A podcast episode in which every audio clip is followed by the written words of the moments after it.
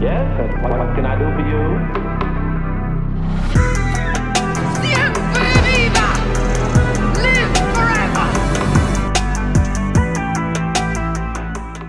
Hola a todos, yo soy Belu. Yo soy Gaby.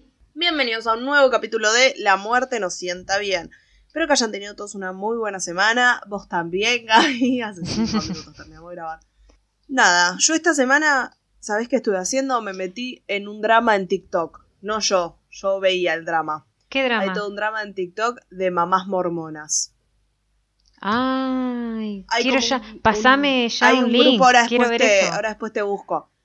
¿Por qué no me lo comentaste antes? Quiero ver. Porque me olvidé, me acordé hoy a la mañana. Hay un grupo en TikTok de mamás mormonas Sí. Ma- mamás en mormonas. el que tienen todas tipo familias perfectas y qué sé yo. Y una puso como que se divorciaba. Y después vi un Oh. vivo contando. Y parece que todo el grupo de mamás mormonas y sus parejas eran todos swingers y estaban como en, entre todos. Pero Mira como que el límite era hacer la chanchada. Entonces era como que con los de. Eran swingers, pero solo como que se chapaban todos con todos y se toqueteaban. Pero no, No, había sí. penetración. Y la mamá mormona que se, Que se que se divorciaba, parece que se le, fue, se le fue la mano, por no decir otra cosa, con un Ah. papá mormón del grupo. Terminaron haciendo el sin respeto. Y- Pero en algún momento iba a pasar. Bueno, sí. Y eso como que abrió todo tipo un dominó de, de problemas entre mormones. Pero después Mormona. te mando algún video. Ay, por favor, sí, la mamá mormona. Bueno, ¿te parece que arranquemos, dejemos de lado a las mamás mormonas y?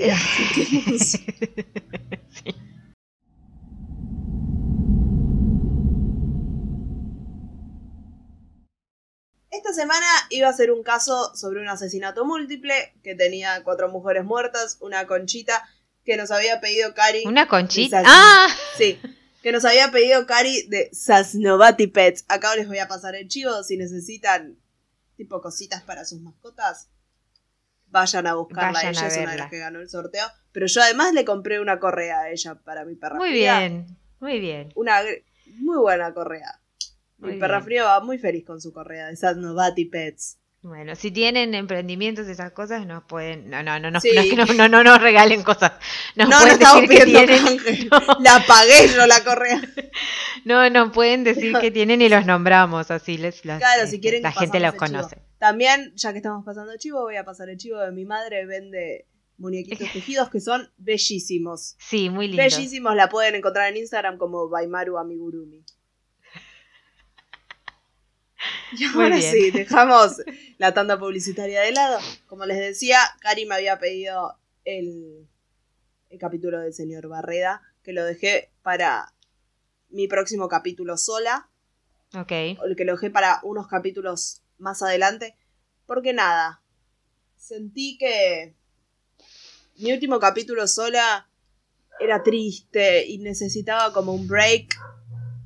Como, Como Belinda. Belinda. Sí, y baby, yo te lo puedo dar. Necesitábamos, creo, un, break en un capítulo que no fuera triste, que no fuera tan pesado, que no se muriera gente capaz. Así que nada. Hoy les traje un capítulo que no se muere nadie. Igual después Pero tampoco del tiene mío final, te- como ya saben. Ah, que a mí sí. me gustan los capítulos sin resolver. Los capítulos abiertos. Eh, claro, después de venir del falso hombre lobo. claro, en el, en el tuyo se murieron 80 personas, o sea que saltemos a uno sin muertes estaría buena. Pero hoy les traigo el caso de El Vigilante de Nueva Jersey. Jersey. Vamos a viajar en el tiempo. Junio Ok. de 2014. Bueno, viajamos tampoco tanto. Derek Produce acababa de pasar la tarde pintando su nuevo hogar en Westfield, Nueva Jersey, cuando decidió tomar un descanso, un break como Belinda, y salir a revisar el correo. Derek y su esposa María habían comprado una casa de seis habitaciones en el 657 Boulevard tres días antes y estaban haciendo algunas renovaciones dentro de la casa antes de mudarse Ok. por lo que no había mucho en el buzón, excepto algunas facturas y un sobre que estaba dirigido a el nuevo propietario. Ok. Esto estaba escrito en una letra un poco tosca. Adentro, una carta mecanografiada que comenzaba de la siguiente manera. Querido nuevo vecino en 657 Boulevard, permítame darle la bienvenida al vecindario. En un principio les voy a admitir, todas las cartas de El Vigilante iban a ser leídas por la señora, no por mí. Pero... Nada, son, van a ver que son muchas cartas y algunas son largas para que la señora lea todo. Bueno, entonces hace vos la voz de la señora. Bueno, Bueno. seguimos. La carta comenzaba así. Querido nuevo vecino en 657 Boulevard Permita. Para los Brodus, comprar esta casa era un sueño cumplido. María se había criado en Westfield y la casa estaba a unas pocas cuadras de la casa de su infancia. Derek, por su lado, creció en Maine en una familia de clase media baja y trabajó en una empresa de seguros hasta que se convirtió en vicepresidente de esta, con un salario lo suficientemente alto como para pagar la casa que les había salido 1.3 millones de dólares. Uh, Los Brodus habían comprado su nuevo hogar justo después de que Derek celebrara sus 40 años. Y sus tres hijos ya estaban charlando sobre cuál de las chimeneas de la casa iba a usar Papá Noel en Navidad. Era todo perfecto. Ay, qué pelotudo los hijos. ¡Ay, son nenes, Gabriela! Perdón, perdón. Después que lo dije, dije. Pero bueno, sí. ay, Papá Noel. Sí. Dale. Pero a medida que Derek siguió leyendo la carta de su nuevo vecino, esta dio un giro. Ya no era tan amable. Ok. ¿Cómo terminaste aquí? preguntó el escritor. ¿El 657 Boulevard te llamó con su fuerza interior? Esta casa ha sido el centro de atención de mi familia durante décadas. Y, a medida que se acerca su cumpleaños número 110, me han puesto a cargo de observar y esperar su segunda venida. Mi abuelo vigilaba la casa en la década de 1920 y mi padre la vigilaba en la década de 1960. Ahora es mi momento. ¿Conoces la historia de la casa? ¿Sabes lo que hay dentro de los muros del 657 Boulevard? ¿Por qué estás aquí? Voy a averiguarlo. Ok. Rari la carta igual. Sí, sí. Se va poniendo cada vez más raro. El trabajo de investigación del autor ya había comenzado porque la carta también mencionaba la camioneta Honda de la familia y a los obreros que estaban haciendo remodelaciones dentro. Mm, Ya veo que han llenado el 657 Boulevard. Siempre que habla de la casa, además dice el 657 Boulevard. Ya veo que han llenado, ya veo que han llenado el 657 Boulevard con contratistas para que puedan destruir la casa. Mal movimiento. No querrás hacer que el 657 Boulevard sea infeliz. Es una casa, señor. sí. La casa siente, decía. A principios de esa semana, Derek y María habían ido a la casa y habían estado charlando con sus nuevos vecinos mientras sus hijos, de 5, 8 y 10 años, corrían por el patio con varios niños del barrio. El autor de la carta también había notado esto. Tiene hijos, los he visto. Hasta ahora conté tres. Les dijo antes de preguntar si había más niños en camino. ¿Necesitas llenar la casa con sangre joven? Mejor para mí. ¿Era su antigua casa demasiado pequeña para la familia en crecimiento? ¿O fue pura codicia? Una vez que sepa sus nombres, los llamaré y los dibujaré también. Ok. El sobre no tenía remitente. ¿Quién soy? La persona escribió. Hay cientos y cientos de autos que pasan por la casa todos los días. Tal vez estoy en uno. Mira todas las ventanas que puedes ver desde el 6. No me hagas reír, estoy concentrándome para mantener mi voz del señor. Pero viene un capítulo largo si te hace reír porque Perdón, medio- perdón, perdón, perdón. Mira todas las ventanas que puedes ver desde el 657 Boulevard. Tal vez estoy en una. Mire por cualquiera de las muchas ventanas de la casa a todas las personas que pasean cada día. Tal vez yo sea uno de ellos.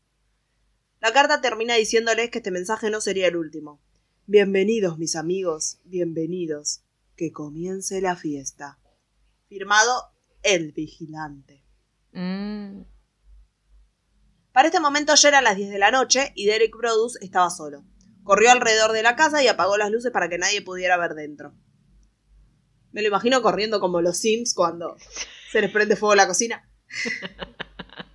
Igual yo me caería en las patas, estoy sola y llega eso, o sea, dale. Luego llamó al departamento de policía de Westfield y un oficial fue a la casa, lee la carta y le dice, ¿qué diablos es esto? Le preguntó a Derek si tenía enemigos y le recomendó mover una caja de herramientas que estaba para dentro de la casa en caso de que el vigilante intentara tirarlas a la ventana o algo y romper la ventana y entrar a la casa. Claro. Derek después de esto se fue rápido a su casa con su esposa y sus hijos que vivían en su antiguo hogar que estaba también en Westfield pero en otra parte.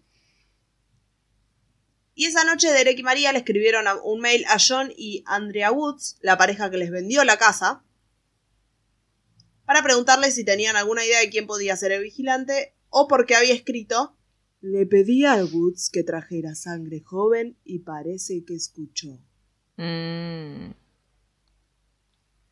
Andrea Wood respondió la mañana siguiente y les contó que unos días antes de mudarse también habían recibido una carta de El Vigilante, que la nota había sido rara y mencionaba de manera similar que la familia del vigilante cuidaba la casa a lo largo de los años. Pero Andrea le dijo que ella y su esposo nunca habían recibido algo así en los 23 años que vivieron ahí y tiraron la nota sin prestarle demasiada atención porque pensaron que era un chiste. Claro. Ese mismo día, los Woods igual fueron con María a la estación de policía, en donde el detective Leonard Lugo le dijo que no le contara a nadie sobre las cartas, incluidos sus nuevos vecinos, porque todos eran sospechosos. Claro. Los Brodus pasaron las próximas semanas en alerta. Derek canceló un viaje de trabajo y cada vez que María llevaba a los nenes a la nueva casa estaba como paranoica y estaba muy atenta a no perderlos de vista ni un segundo. Y todo el tiempo estaba como llamándolos para que vayan cerca de ella. Derek se puso a charlar con una pareja de vecinos y se quedó patitieso cuando estos le dijeron, ay, qué bueno va a ser tener sangre joven en el vecindario. No. El contratista general de los Brodus llegó una mañana y descubrió que un letrero pesado que había clavado a martillazos en el patio delantero había sido arrancado durante la noche. Dos semanas después de la primera carta, María pasó por la casa para mirar algunas muestras de pintura y revisar el correo. Tan pronto vio un sobre ahí adentro y lo reconoció por sus gruesas letras negras y llamó a la policía. Bienvenido nuevamente a su hogar en el 657 Boulevard. Los trabajadores han estado ocupados y los estuve mirando descargar cajas llenas de sus pertenencias personales. El contenedor de basura es un buen toque. ¿Ya encontraron lo que hay en las paredes? Con el tiempo lo harán. Ay, no. Esta vez el vigilante se había dirigido a Derek y María directamente, escribiendo mal sus nombres. Pero nada. Los llamabas tipo señor y señora Brodus. También se jactó de haber aprendido mucho sobre la familia en las semanas anteriores, especialmente sobre los tres nenes. La carta identificaba a los tres hijos por orden de nacimiento y por sus apodos. Ok. Me complace saber sus nombres ahora y el nombre de la sangre joven que me han traído. Ciertamente dicen sus nombres a menudo. Acordémonos que María se la pasaba llamando a los nenes para que entraran a la casa cuando iban a, a verlos. Cuando iban a, a- a ver la casa. La carta les preguntaba sobre uno de sus hijos en particular, a quien había visto con un atril, tipo pintando afuera en el patio. Sí. ¿Es ella la artista de la familia? El 657 Boulevard está ansioso de que se muden. Han pasado años y años desde que la sangre joven gobernó los pasillos de la casa. ¿Ya han encontrado todos los secretos que ésta guarda? ¿La sangre joven jugará en el sótano? ¿O tienen demasiado miedo de ir allí solos? Yo tendría mucho miedo si fuera ellos. Está muy lejos del resto de la casa. Si estuvieras arriba, nunca los escucharías gritar. Ah. ¿Dormirán en el ático? ¿O dormirán todos en el segundo piso? ¿Quién tiene los dormitorios que dan a la calle? Lo sabré tan pronto se muden. Me ayudará a saber quién está que, qui- me ayudará a saber quién está en qué dormitorio. Entonces puedo planificar todo mejor.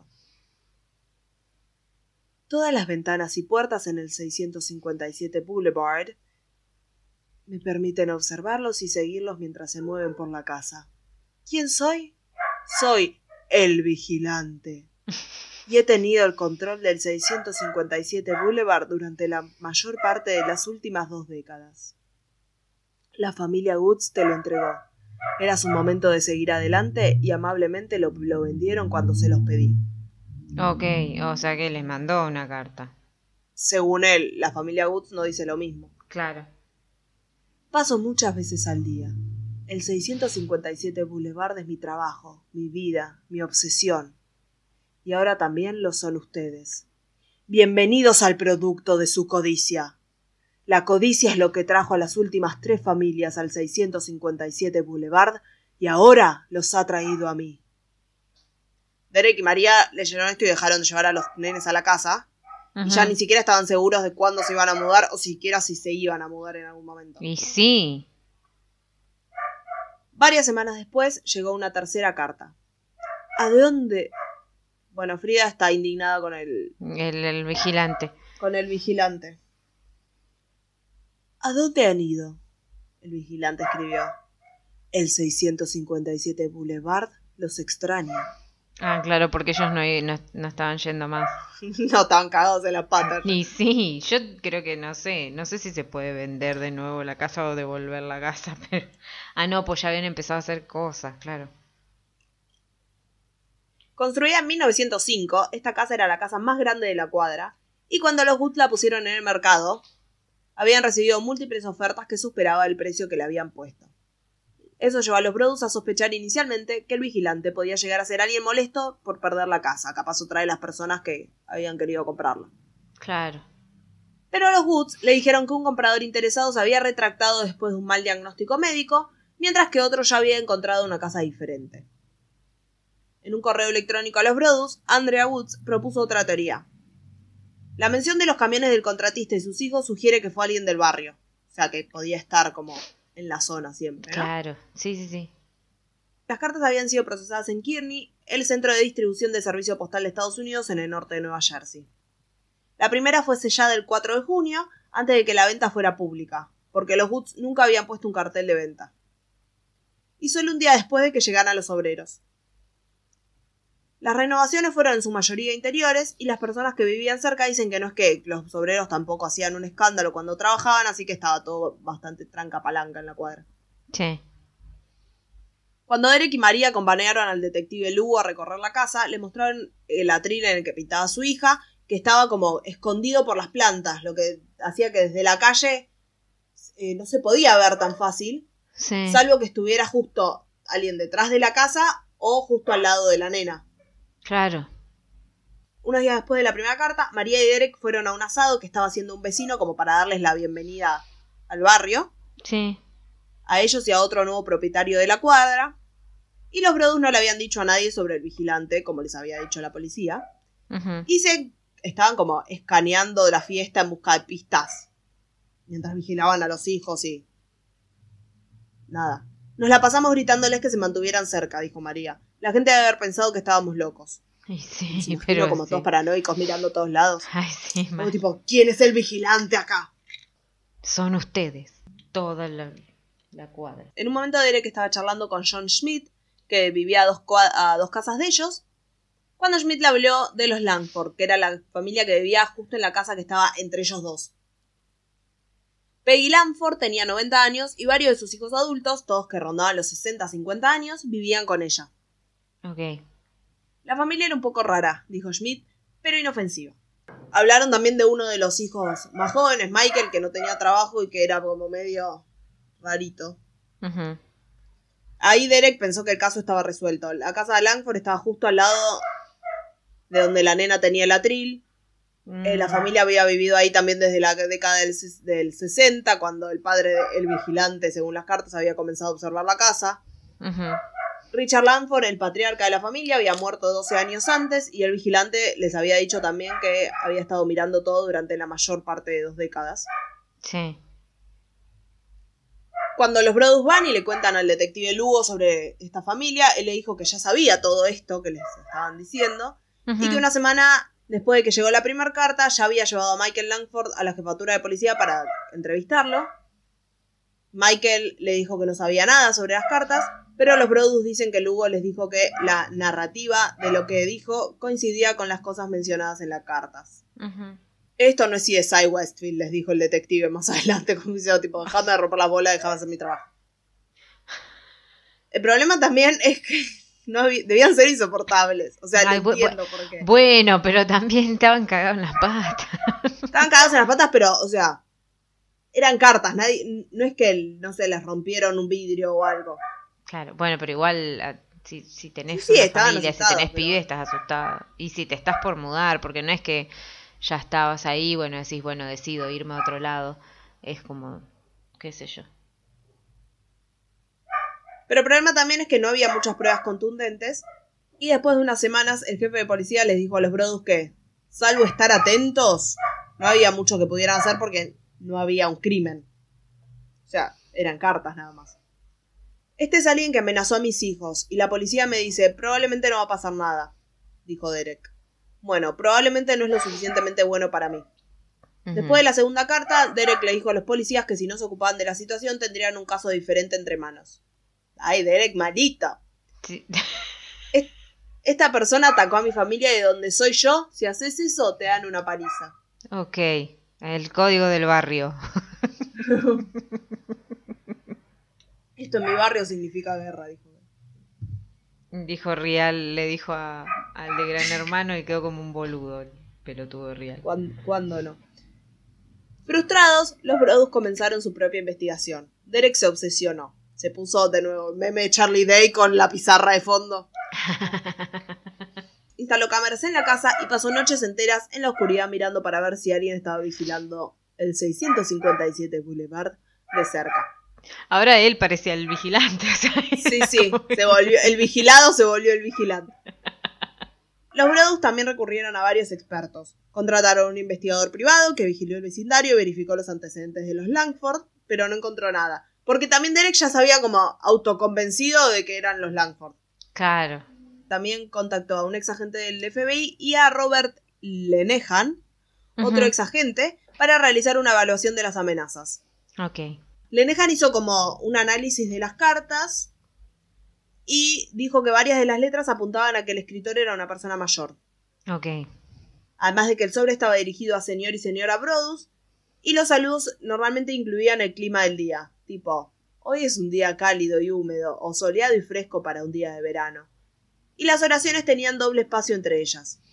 Las cartas además tenían cierto estilo literario que sugería un lector voraz y una sorprendente falta de insultos, teniendo en cuenta el nivel de ira que manejaban. Claro, o sea, nunca los putea, digamos, o sea, siempre era como correcto. Lenehan no creía que el vigilante, nada, como que llevara a cabo ninguna de estas amenazas, pero las cartas tenían suficientes errores tipográficos y errores como para implicar cierta rata.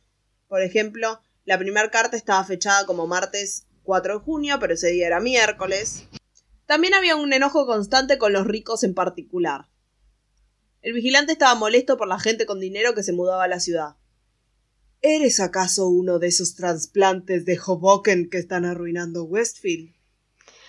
Y también se enojaba porque le renovaban la casa. Claro. La casa está llorando de todo el dolor que está pasando. La has cambiado y lo has hecho todo tan elegantemente. Estás robando su historia. La casa llora por el pasado y lo que solía ser en el momento en el que deambulaba por sus pasillos.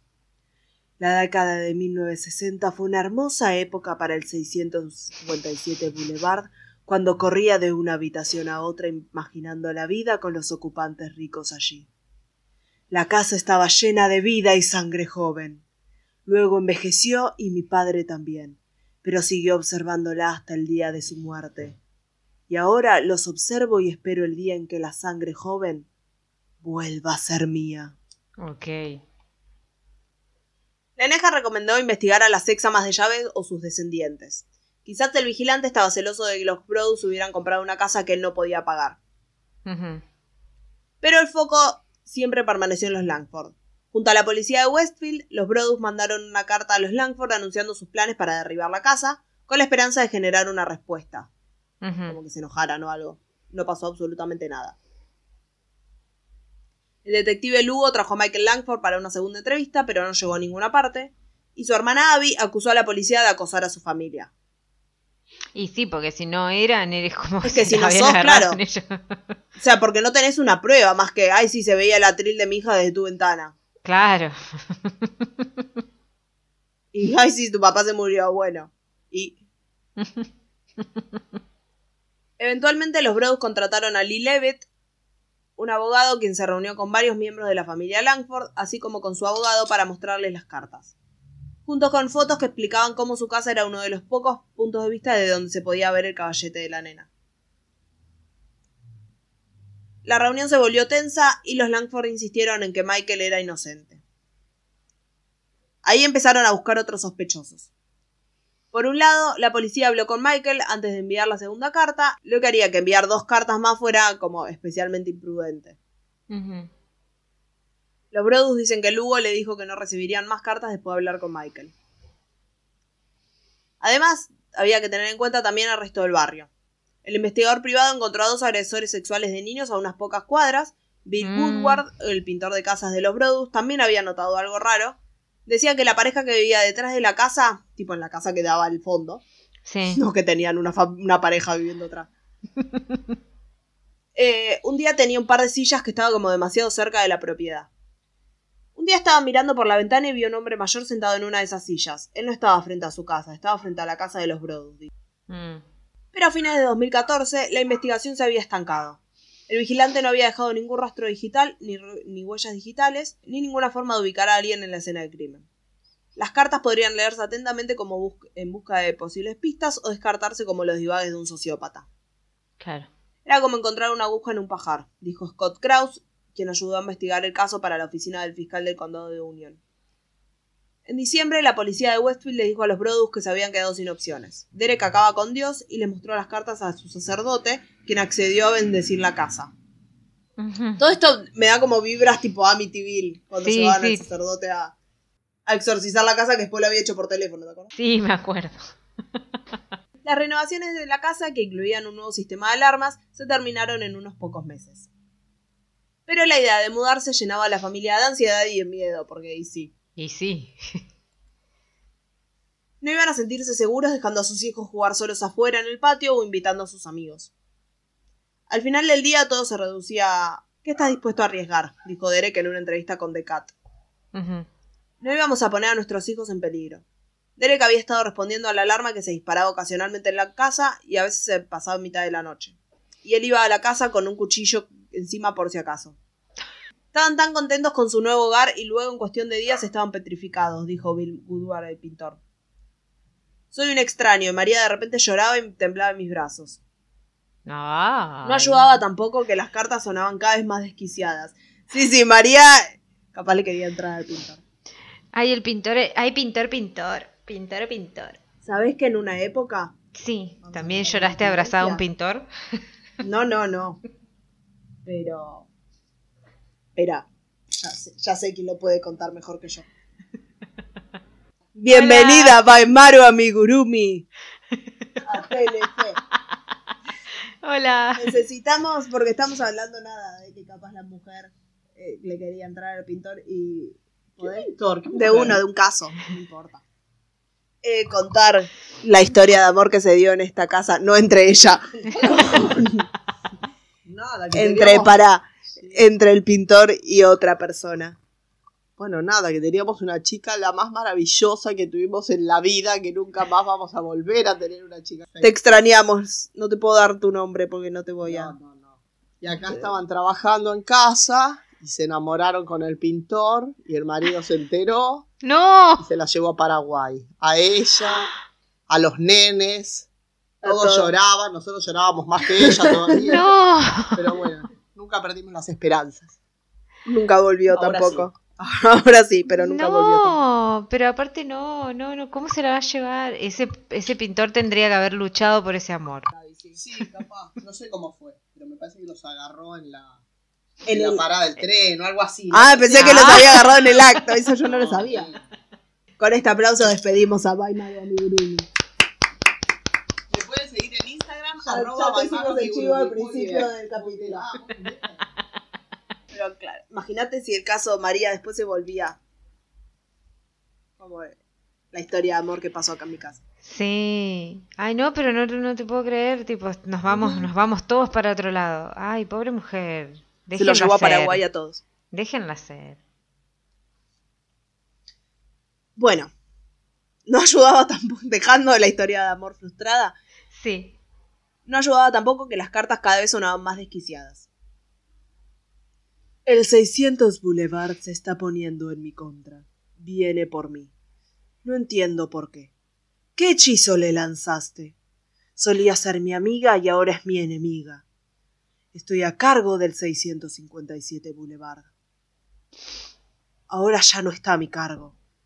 Me defenderé de sus cosas malas y esperaré a que vuelva a ser buena. No me castigará. Me levantaré de nuevo. Tendré paciencia y esperaré a que esto pase y me devuelvas la sangre joven.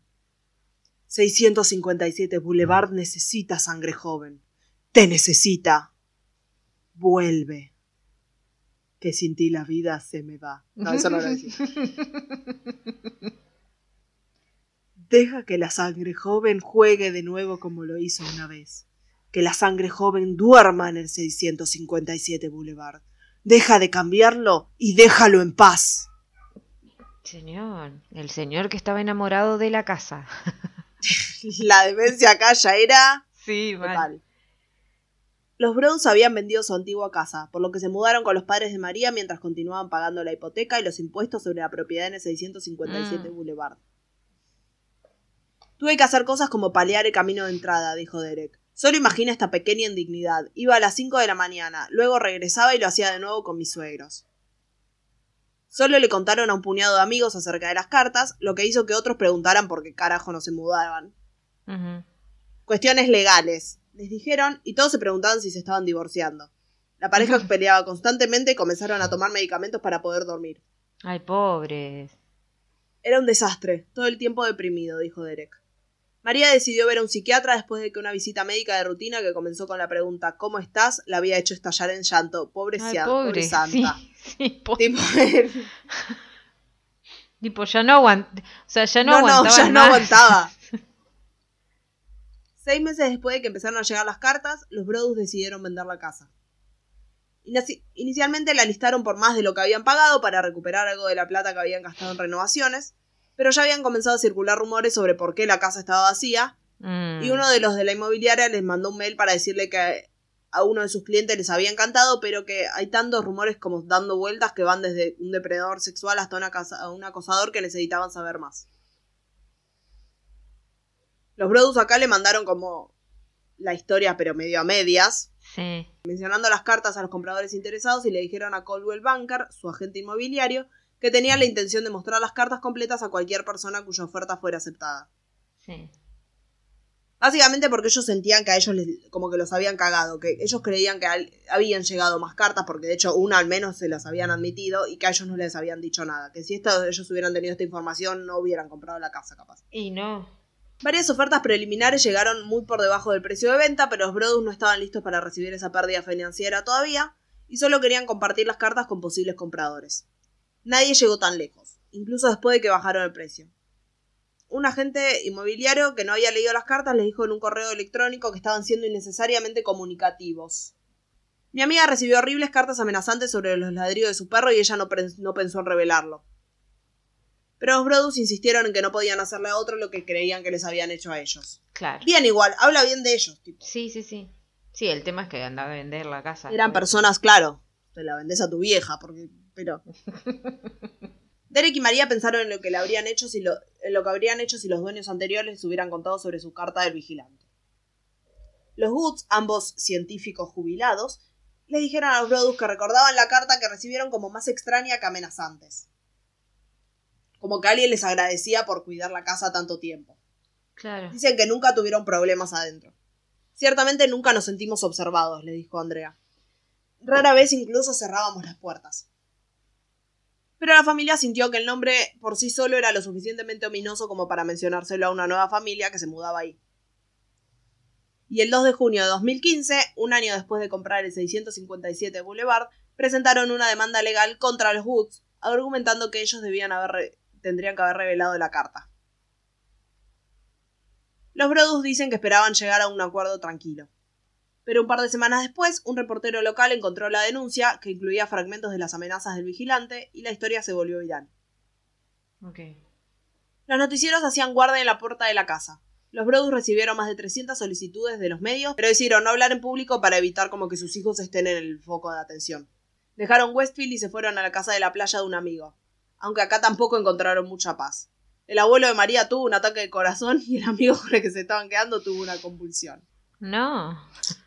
Estaba meado por un elefante. Sí, mal. Eventualmente Derek y María se sentaron con sus hijos para explicarles la verdadera razón por la que no se habían mudado a su casa. Porque los nenes no sabían nada, no los querían asustar. Como ya les dije, el caso se había viralizado y en internet la gente estaba como loca inventando teorías. Un grupo de usuarios de Reddit está obsesionado con el Street View del Google Maps, que mostraba un automóvil estacionado frente a la casa y un usuario decía que adentro había como un hombre sosteniendo una cámara. La lista de sospechosos de este grupo de personas incluía Sí. una amante abandonada, un agente inmobiliario rechazado, un trabajo práctico de escritura creativa de un estudiante de secundaria local, un grupo de marketing de una película de terror y los góticos del centro comercial divirtiéndose. Amo. Algunas personas simplemente pensaron que los Brodus eran débiles por no mudarse. Yo nunca dejaría que este enfermo me impidiera mudarme a una casa. Esto enojó a la familia. Ninguno de ellos leyó las cartas ni sus hijos fueron amenazados por alguien que no conocían, dijo Derek. Como para decir si esta persona estaba lo suficientemente loca como para escribir estas cartas y no hacer algo. ¿Qué pasa si algo sucedía? dijo Derek. En Westfield la gente estaba muy nerviosa.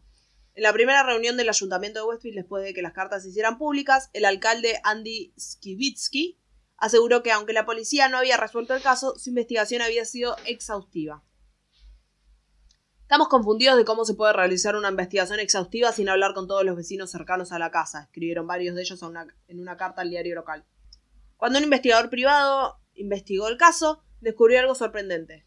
Los investigadores finalmente realizaron una de- habían realizado un ADN de- en uno de los sobres y determinaron que el ADN pertenecía a una mujer.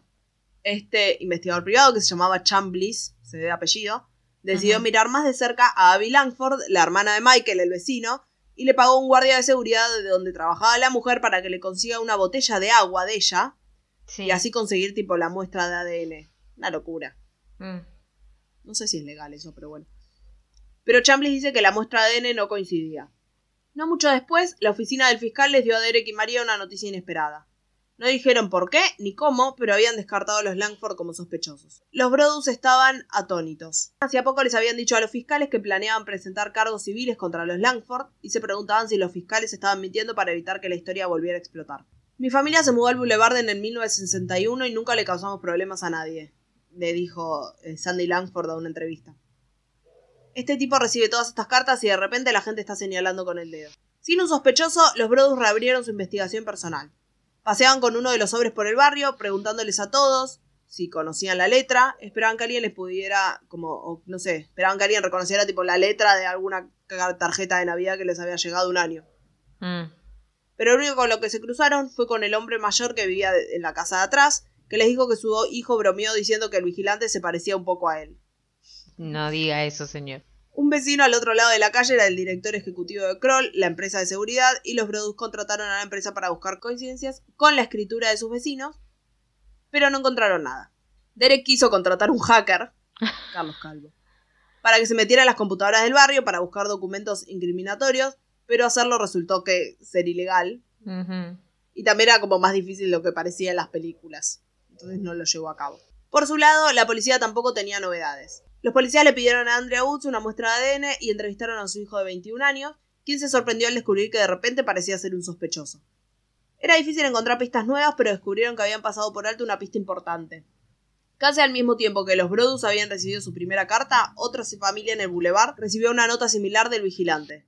Los padres de esa familia habían vivido en su casa durante años y sus hijos eran adultos, por, los que por lo que tiraron la carta tal como lo habían hecho los Woods. Sí. Pero después de que se supo la noticia, uno de los hijos publicó al respecto en Facebook y luego borró la publicación. Cuando los investigadores hablaron con la familia, confirmaron que la carta era similar a los Brodus, pero su existencia solo hizo que el caso fuera más confuso. No había mucho para continuar. Sí. Mientras que los Brodus seguían siendo consumidos por el estrés y el miedo, para el resto de Westfield la historia se convirtió como una leyenda urbana. El 657 Boulevard había, era una casa por la que caminar en Halloween si eras como muy valiente. Nadie que hubiera vivido en la casa antes que los Woods podía recordar algo, algo inusual, y era difícil para la gente imaginar que su barrio perfecto podía albergar algo tan siniestro. Un grupo de vecinos se había reunido en la calle para descifrar quién podía haber enviado las cartas. Eventualmente alguien dijo, Che, ¿y si los Brodus mandaron las cartas a sí mismos? La teoría hasta donde llegó era que los Brodus habían arrepentido de comprar la casa o se dieron cuenta que capaz no podían pagar la hipoteca y armaron como este plan para como que salir de la venta. Sí.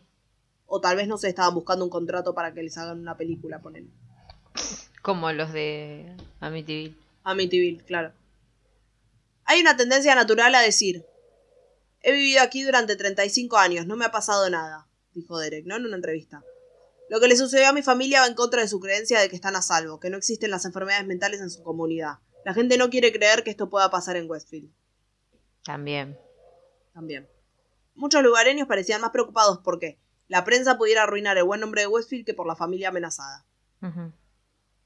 Los Brodus se convirtieron marginados no solo en el hogar, sino que de la ciudad en general. Derek se quería ir de Westfield, pero María insistió en no cambiar todavía más la vida de los nenes porque esto implicaba como cambiarlos de colegio, cambiarlos de... tipo, los sacabas de su casa, sus amigos, su vida toda. Dos años después de que llegaran las cartas del vigilante, los Brodus pidieron dinero prestado a los miembros de la familia para comprar una segunda casa en Westfield. Mientras tanto, la familia eh, todavía tenía que decidir qué hacer con el 657 Boulevard. Seguía a la venta, pero no conseguían nada. Derek consideró alquilar la casa del Departamento de Asuntos de Veteranos, pero no pudieron y la sacaron de la venta. En la primavera de 2016 volvieron a ponerla al mercado, pero cada vez que un comprador potencial expresaba interés y se reunía con el abogado de los Brodus para leer las cartas, se echaban para atrás. Ahí les propusieron vender la casa a un desarrollador, quien podía derribarla y dividir la propiedad en dos casas que fueran como más fáciles de vender. Y pensaron que podrían obtener más o menos un millón de dólares por el lote, pero para poder dividir el terreno tenían eh, necesitaban un permiso de la Junta de Planificación de Westfield. Cuando la Junta de Planificación se reunió para decidir la solicitud en enero de 2017, ya habían tenido una audiencia de tres horas sobre el tema. Fueron más de 100 vecinos. Uno de ellos, que vivía al otro lado de la calle y tenía una hija en el mismo grado que uno de los hijos de los Brodus, había contratado a un abogado para luchar contra la propuesta.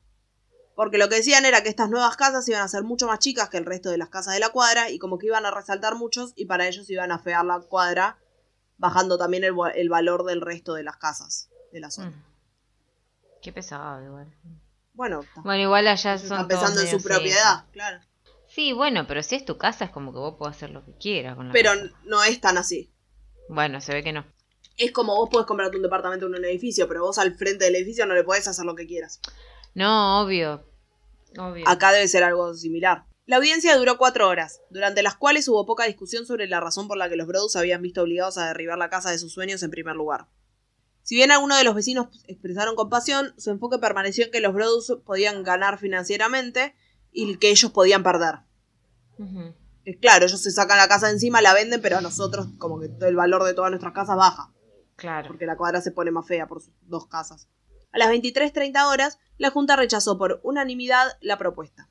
Los Brodus reconocieron que el 657 Boulevard era una hermosa casa en una hermosa calle que valía la pena mantener, pero se sorprendieron de que sus vecinos no vieran lo particular de la situación. Los vecinos estaban pensando en ellos, señores, igual que ustedes cuando quieren derribar la casa. No mucho después de la decisión de la Junta de Planificación, los Brodus recibieron buenas noticias. Una familia con hijos mayores y dos perros grandes decidieron alquilar la casa. El inquilino les dijo que no estaba preocupado por el vigilante, aunque tenía una cláusula en el contrato que lo dejaba libre en caso de recibir otra carta. Ah, o sea que se podía ir, digamos. Sí. Dos semanas después, Derek fue a solucionar un problema con ardillas que se habían instalado en el techo de la casa y el inquilino le dio un sobre que acababa de llegar. Vientos violentos y frío amargo. Para el vil y rencoroso Derek y su esposa María. La carta era menos elegante y más iracunda que las demás, y parecía que el escritor había estado siguiendo de cerca la historia. Había visto la cobertura de los medios. Pasé junto a los camiones de noticias cuando se apoderaron de mi vecindario y se burlaron de mí. Vi los esfuerzos de investigación de Derek. Observé mientras observabas desde la casa oscura en un intento de encontrarme. Los telescopios y los binoculares son invenciones maravillosas. Mis soldados del Boulevard siguieron mis órdenes al pie de la letra, llevaron a cabo mi misión y salvaron el alma del 657 Boulevard con mis órdenes, hablando no del intento de derribar la casa. Sí. Me parece que esta fue la última carta que le llegó. Y en la actualidad, los Brodus ya no viven con el miedo constante de que el vigilante pueda atacar en cualquier momento, pero continúan li- lidiando con lo que les dejó las cartas. De vez en cuando se burlan de los nenes en el colegio y los rumores conspirativos siguen. Tratan de evitar a las personas que hablaron en contra de su solicitud en la Junta de Planificación o los acusaron de ser estafadores. Aunque vamos a terminar el capítulo sin un final claro, porque no sabemos quién carajo era el vigilante, pero buenas noticias. El primero de julio de 2019 la familia al fin pudo firmar la venta de la casa por 959 mil dólares. Perdieron bastante dinero porque ellos la habían comprado por 1.3 millones, Millones, más lo que les sí. salieron las renovaciones. Pero bueno, al menos ganaron paz mental y se pudieron sacar de encima esta casa. Lo que todavía no se sabe es si los, las personas que la compraron recibieron alguna carta. Eso te iba a preguntar. El vigilante. Porque los dueños nuevos no hablaron. Uy. Ok. Gaby se desarmó. Bueno, bien. Ojalá y no, no tengan más noticias de ese señor. Raro. ¿Vos qué Sí, pensás? todo. ¿Que es alguien de afuera o que ellos tipo se arrepintieron de comprar la casa? Mm, Para mí, si se hubieran arrepentido de comprar la casa y quisieran como inventar algo como para salir de la venta, no hubieran empezado con las renovaciones. claro, sí, qué sé yo. A mí Igual. me da más un loquito que se estaba cagando Sí. de risa de ellos que otra cosa. Sí, sí, sí, para mí eso. eh, porque viste que a veces, qué sé yo, hay algún vecino que no gusta y. Sí, sí, capaz por algo le, los vecinos se lo montaron en un huevo y ya está. Sí, como que ponele pudo haber sido cualquier vecino. Por algo también, tipo, no le dejaron hacer eso de la renovación. Claro. Ni que siquiera teniendo en cuenta eso. No creo que hayan sido ellos mismos. Porque. Porque si no, la, la. Tipo, el- qué sé yo, la vendían y se iban. Pero. Claro, no les convenía tampoco bajar como que hubiera tanto rumor alrededor de la casa. Claro. Porque si no, tipo, hacían los arreglos y lo que sea y después la vendían a más precios. O sea, Claro. No, no inventaban todo este quilombo. No, tal Pero- cual. Es que en la casa no es que no se vendía porque era muy cara. La casa no se vendía porque había mucho, mucho run alrededor. Claro, que eso tampoco les convenía, entonces por eso me parece. No sé, para mí, qué sé yo, alguien loco que capaz quería esa casa o que alguna vez vivió en esa casa y después se tuvo que ir. sí. A mí me da más eso, como alguno de los que vivió antes en la casa. Si no- no es Sí. una casa de ciento y pico de años. Por eso. Pero bueno, qué horror que te pase eso igual. Ay, qué miedo. sí. Así que bueno. Bueno, esa fue. Ese fue el caso de El Vigilante de Nueva Jersey. y ahora llega el momento del speech nuestro de cada capítulo. Nos pueden encontrar todos los sábados en cualquier plataforma en la que. Bueno, todos los sábados y todo el resto de los días también. En cualquier plataforma en la que se escuchen podcast, estamos en Spotify, Google Podcast, Apple Podcast, también estamos en YouTube, nos encuentran como La Muerte nos sienta bien. Eh, tenemos una tiendita de Flash Cookie en la que pueden encontrar merchandising hermoso, pero no está ni la taza ni el llavero que se sorteó. Así que si llegan a querer de esos, háblenos por privado y les decimos dónde lo pueden conseguir. ¿Cómo obtenerla? Eso fue todo por hoy. Ay, no, no fue todo por hoy, Gaby, porque todavía falta que te dé el pie para que digas las redes en las que subimos las fotos de cada Es capítulo. verdad, es verdad. Y por donde nos pueden mandar el mensaje para pedir la taza. También. Eh, sí, estamos en Instagram en arroba la muerte nos sienta bien y también tenemos un mail que es eh, la muerte nos sienta bien arroba gmail.com. Ahora sí, eso fue todo por hoy. Sí, Nos encontramos eh, la semana que viene por la misma Batiora, por el mismo Vaticanal, a la misma Batiora, por el mismo Vaticanal. Ojalá con más novedades sobre las mamás mormonas. y si alguien conoce a la mormones. chica que solía trabajar en mi si alguien conoce mamás mormonas que son swingers o a la chica que solía trabajar en mi casa que no voy a dar nombre no corresponde pero alguien conoce la historia tipo de una mujer que se enamoró del pintor y el marido se la llevó a Paraguay que es de su vida ahora se, que díganle que la extraño mucho. que la extrañamos cada día que no estuvo en casa y que ojalá que esté feliz. Y ahora sí, nos vamos, nos volvemos a ver la semana que viene. Tengan una linda semana. Adiós. Adiós.